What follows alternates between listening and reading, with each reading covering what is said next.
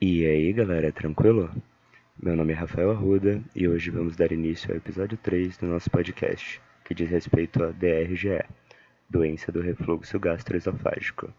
Bem, a primeira coisa que devemos ter definido é a diferença entre refluxo gastroesofágico, RGE, e a doença do refluxo gastroesofágico, DRGE. O refluxo, basicamente, é o deslocamento do conteúdo gástrico do estômago para o esôfago de modo involuntário. Esse fenômeno ocorre em todas as pessoas várias vezes ao dia, sendo muito comum nos lactentes, e quando não há sintomas ou sinais de lesão na mucosa, é considerado um processo fisiológico. Já a DRGE é quando esse refluxo é acompanhado de sintomas. Quanto à epidemiologia dessa afecção, temos que a DRGE afeta todos os grupos etários, sendo os idosos o grupo que mais procura tratamento. É uma patologia que tem impacto negativo na qualidade de vida, mas como lado positivo, ela apresenta uma rápida melhora após resposta favorável ao tratamento. Quando pensamos nas causas do DRGE, percebemos que a mesma é multifatorial. A causa pode estar correlacionada com fatores gástricos, como a distensão, principalmente após refeições, retardo do esvaziamento gástrico, o aumento da pressão intragástrica, ambos presentes quando há obstrução ou semi-obstrução antropilórica, e a alteração da secreção gástrica, como a hipersecreção da síndrome de Zolliger-Ellison. Outras etiologias podem ainda estar correlacionadas com alteração do peristaltismo. A DRGE pode ser primária, no caso de distúrbios motores do esôfago, como na motilidade esofágica ineficaz, ou secundária, nas doenças do tecido conjuntivo, como a esclerodermia síndrome Crest ou doença mista do tecido conjuntivo.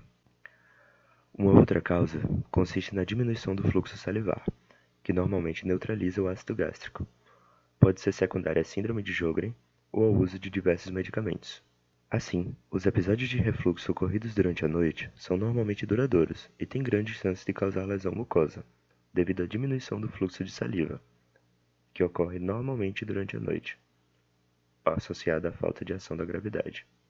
De modo simplificado, podemos correlacionar a fisiopatologia da DRGE como uma falha em uma ou mais das seguintes defesas do esôfago: barreira antirrefluxo, mecanismos de depuração intraluminal e resistência intrínseca do epitélio. Caso vocês queiram uma aprofundada maior nesse mecanismo, pode falar com a gente no Insta que a gente faz um conteúdo complementar bem bacana, tá? Sintomatologia. Bem, Agora nós já sabemos o que é a DRGE e as suas principais causas. Mas como reconhecer clinicamente a doença? O quadro clínico ele pode ser dividido em sintomas clássicos e sintomas atípicos. Dentro dos sintomas clássicos, temos aquele paciente que chega reclamando de pirose, que basicamente é a sensação de queimação retroesternal e a regurgitação, que é o retorno de conteúdo gástrico, ácido ou amargo, até a faringe. Esses sintomas são de fácil reconhecimento Outro ponto importante é que os pacientes podem relatar alívio dos sintomas com o uso de medicamentos antiácidos. Relatam que os sintomas são mais frequentes após refeições ou quando o paciente está em decúbito supino ou em decúbito lateral direito. Já os sintomas atípicos, o mais comum é a dor torácica, sendo essa a dor retroesternal mais comum quando tiramos as causas cardiogênicas. Logo, em situações agudas, é sempre necessário fazer o diferencial entre DRGE e AM. Quando pensamos em sintomatologia extraesofágica, o quadro clínico é bem florido. Temos como alguns sintomas tosse crônica, aspiração recorrente, rouquidão, pigarro, laringite crônica, sinusite e erosões dentárias. Mas aqui cabe uma ressalva importante. Todos esses sintomas não são específicos, e a maioria dos pacientes com sinais e ou sintomas extraesofágicos não apresentam sintomas típicos concomitantes. Por isso, durante a suspeita de DRGE, é de extrema importância a confirmação do diagnóstico através de exames complementares ou através da prova terapêutica. Agora, em algumas situações, os pacientes com DRGE podem apresentar uma sintomatologia que deve acender aquele botão de alerta na nossa cabeça, pois eles surgem de forma mais agressiva ou complicações da doença. São esses sinais a odinofagia, a disfagia, sangramento, anemia e emagrecimento. Exames complementares. A necessidade dos exames complementares representa a grande divergência dentro do assunto da RGE. Por que isso? Bem, segundo estudos, a identificação dos sintomas cardinais da patologia, que são pirose e regurgitação, permite um diagnóstico presuntivo da DRGE, sem a necessidade da realização de outros exames complementares. Dessa forma, pacientes com queixa de pirose e ou regurgitação ácida é segura a instituição do tratamento clínico empírico. Porém, aqui no Brasil, é uma prática muito comum definir o diagnóstico mediante exames complementares, principalmente a endoscopia digestiva alta, a EDA, pois além da, da detecção do H. pylori, podemos ainda classificar os tipos de lesão do esôfago. Mas já já a gente fala sobre isso direitinho. Então, quais são os exames que devem ser solicitados em caso de paciente com DRGE? O primeiro exame que vamos conversar sobre é a pH-metria esofágica prolongada. Esse exame é realizado ambulatorialmente, através de sensores de pH e análise de dados. Em pacientes com refluxo, pode ser percebido a presença do refluxo ácido gastroesofágico anormal, devido à diminuição do pH. Esse método não é considerado padrão ouro, pois cerca de 25% dos pacientes sabidamente portadores de esofagite apresentam um estudo pH métrico normal. Isso nos leva à menina dos olhos do diagnóstico da DRGE, que sem dúvida é a endoscopia digestiva alta sendo esse o exame de escolha para avaliação das alterações da mucosa esofágica secundárias à DRGE, visualização direta da mucosa e a coleta de fragmentos esofágicos através de biópsias. Assim, as principais indicações de realização de endoscopia digestiva alta em pacientes com suspeita de DRGE são excluir outras doenças ou complicações, principalmente em pacientes com sintomas de alarme, pesquisar a presença do esôfago de Barré em pacientes com sintomas de longa duração, avaliar a gravidade da esofagite, bem como orientar o tratamento e fornecer informações sobre a tendência de cronicidade do processo. Sobre os estudos radiológicos, temos como exemplo a cintilografia e o esofagograma com bário. Os estudos baritados são úteis em pacientes com disfagia, visto que apresentam boa sensibilidade na detecção de hérnias hiatais, estenoses e anéis esofágicos. O diagnóstico de esofagite, de um modo geral, só é evidente radiologicamente em casos mais graves. Entretanto, a pH-metria é um método muito mais sensível que a radiologia no diagnóstico da DRGE. Na prática, não são muito utilizados. Por fim, ainda temos a manometria esofágica. Essa não deve ser utilizada para diagnóstico dessa doença, sendo indicada nesse contexto apenas para avaliação de diagnósticos diferenciais, como a regurgitação e a disfagia, frequentemente observadas em em portadores de esclerodermia e acalásia. Classificação: Com o resultado da EDA e da pH-metria em mãos, podemos classificar os pacientes com DRGE em alguns grupos. Basicamente, podemos dividir essa classificação entre pacientes com EDA normal e os que não apresentam a EDA normal. Falando de paciente com DRGE e endoscopia normal, esses podem ser ainda subdivididos em dois grupos: doença do refluxo não erosiva e pirose funcional. Na doença do refluxo não erosiva, o paciente apresenta sintomas típicos: exame endoscópico sem alteração da mucosa esofágica, e esses pacientes podem ter exposição ácida anormal ou exposição ácida normal, e com correlação positiva entre sintomas e episódios de refluxo. Já na pirose funcional, segundo os critérios de Roma 3, é a pirose com todos os parâmetros pH métricos normais e ausência de resposta ao uso de inibidores de bomba de prótons. Esses pacientes correspondem a menos de 10% dos portadores de pirose. Agora, para os pacientes que apresentam alterações da EDA, podemos classificar eles com esofagite erosiva, que é quando os exames apresentam alterações fisiopatológicas mais claras, onde são identificadas as erosões esofágicas e fecho diagnóstico de DRGE.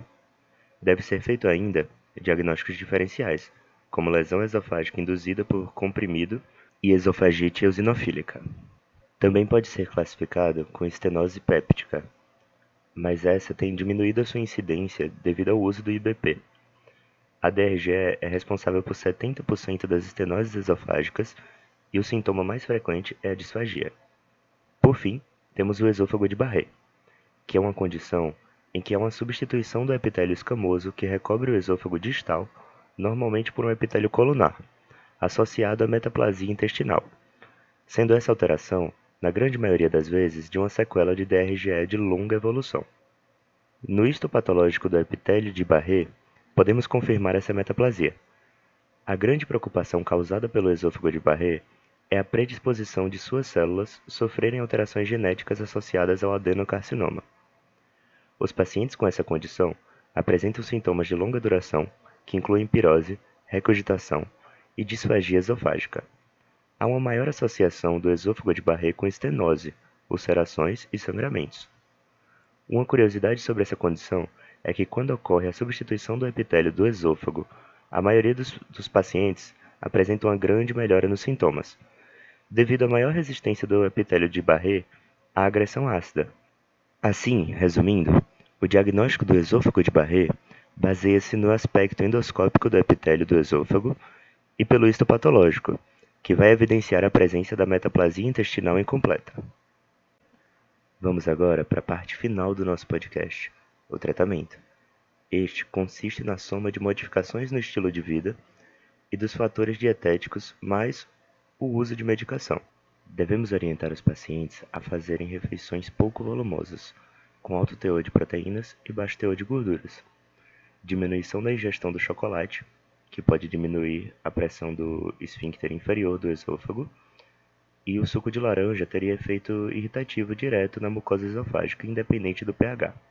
Já no que se refere ao tratamento medicamentoso, a principal classe utilizada para o tratamento são os inibidores da bomba de prótons. Alguns representantes desses medicamentos são os ozóis, como o omeprazol de 20 mg, o lansoprazol de 30, o pantoprazol de 40, o rabeprazol de 20 e o esomeprazol de 40 mg. Todos eles são capazes de tratar a esofagite e aliviar sintomas em 80 a 90% dos casos em até 8 semanas. Devemos orientar os pacientes para tomar a medicação em jejum, tomados antes das refeições. Outra classe são os antagonistas dos receptores H2, que são a cimetidina, ranitidina, famotidina, nisatidina. Elas são drogas seguras e bem toleradas, mas têm curta duração de ação, entre 4 e 8 horas, conforme o, reg o regime empregado, e resultam em inibição incompleta da secreção ácida, sendo assim drogas de segunda escolha. Em associação aos IBPs, podemos utilizar drogas que vão atuar de modo positivo sobre alterações fisiopatológicas da DRGE. Assim, drogas que aumentam a pressão do esfíncter inferior do esôfago melhoram o peristaltismo do mesmo e o esvaziamento gástrico, logo contribuindo para a diminuição da sintomatologia. Essas drogas são os procinéticos, sendo a principal a domperidona, antagonista da dopamina que atua apenas em nível periférico. Devemos considerar pacientes como refratários à medicação aqueles que necessitam usar IBP mais de duas vezes ao dia, sem o controle dos sintomas associados ao refluxo e ou com alterações de mucosas significativas após 12 semanas ou mais de tratamento. Um ponto muito importante é que a recorrência dos sintomas após a interrupção do IBP não é considerada refratariedade, pois a DRGE é uma condição crônica ou recidivante.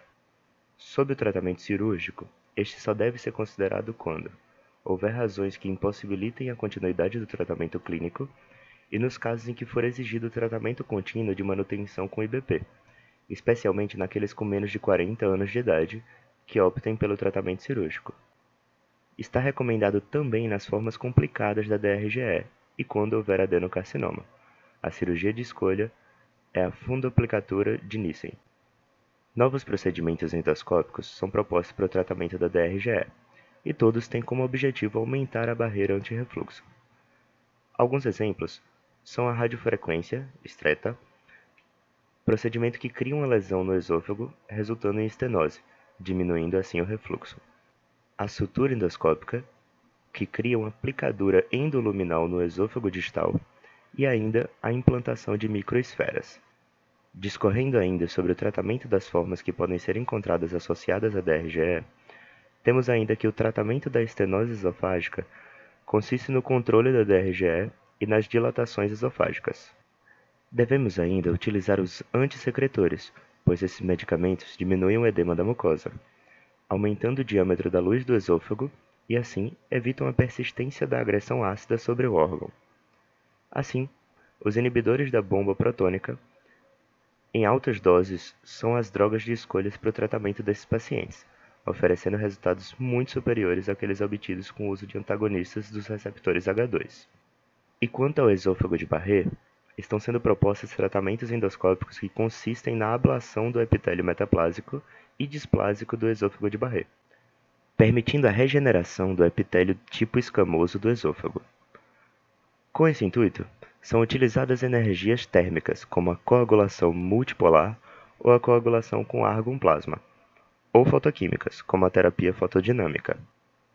Existe muita controvérsia quanto ao uso dessa modalidade terapêutica, pois, além dos riscos de estenose e perfuração do esôfago, é possível a persistência de focos de metaplasia embaixo da mucosa reepitalizada do esôfago, que poderiam eventualmente evoluir para neoplasia e que não mais estariam acessíveis à visualização endoscópica. Além disso, alguns estudos mostram o aumento do risco da degeneração do epitélio tratado com essas técnicas. Até o momento, não está indicado o uso de terapias ablativas no esôfago de Barré, fora de protocolos de pesquisa. Então é isso, galera. Chegamos ao fim de mais um episódio do nosso podcast e eu espero que vocês tenham gostado. Qualquer dúvida, podem falar com a gente através do nosso perfil do Instagram ou pelo Anchor. Ah, e não esqueçam também de seguir o nosso perfil do Instagram, para ficar sempre atualizados sobre novos episódios, temas, questões e mapas mentais. Um grande abraço e eu espero vocês no próximo sábado, às 5 da tarde.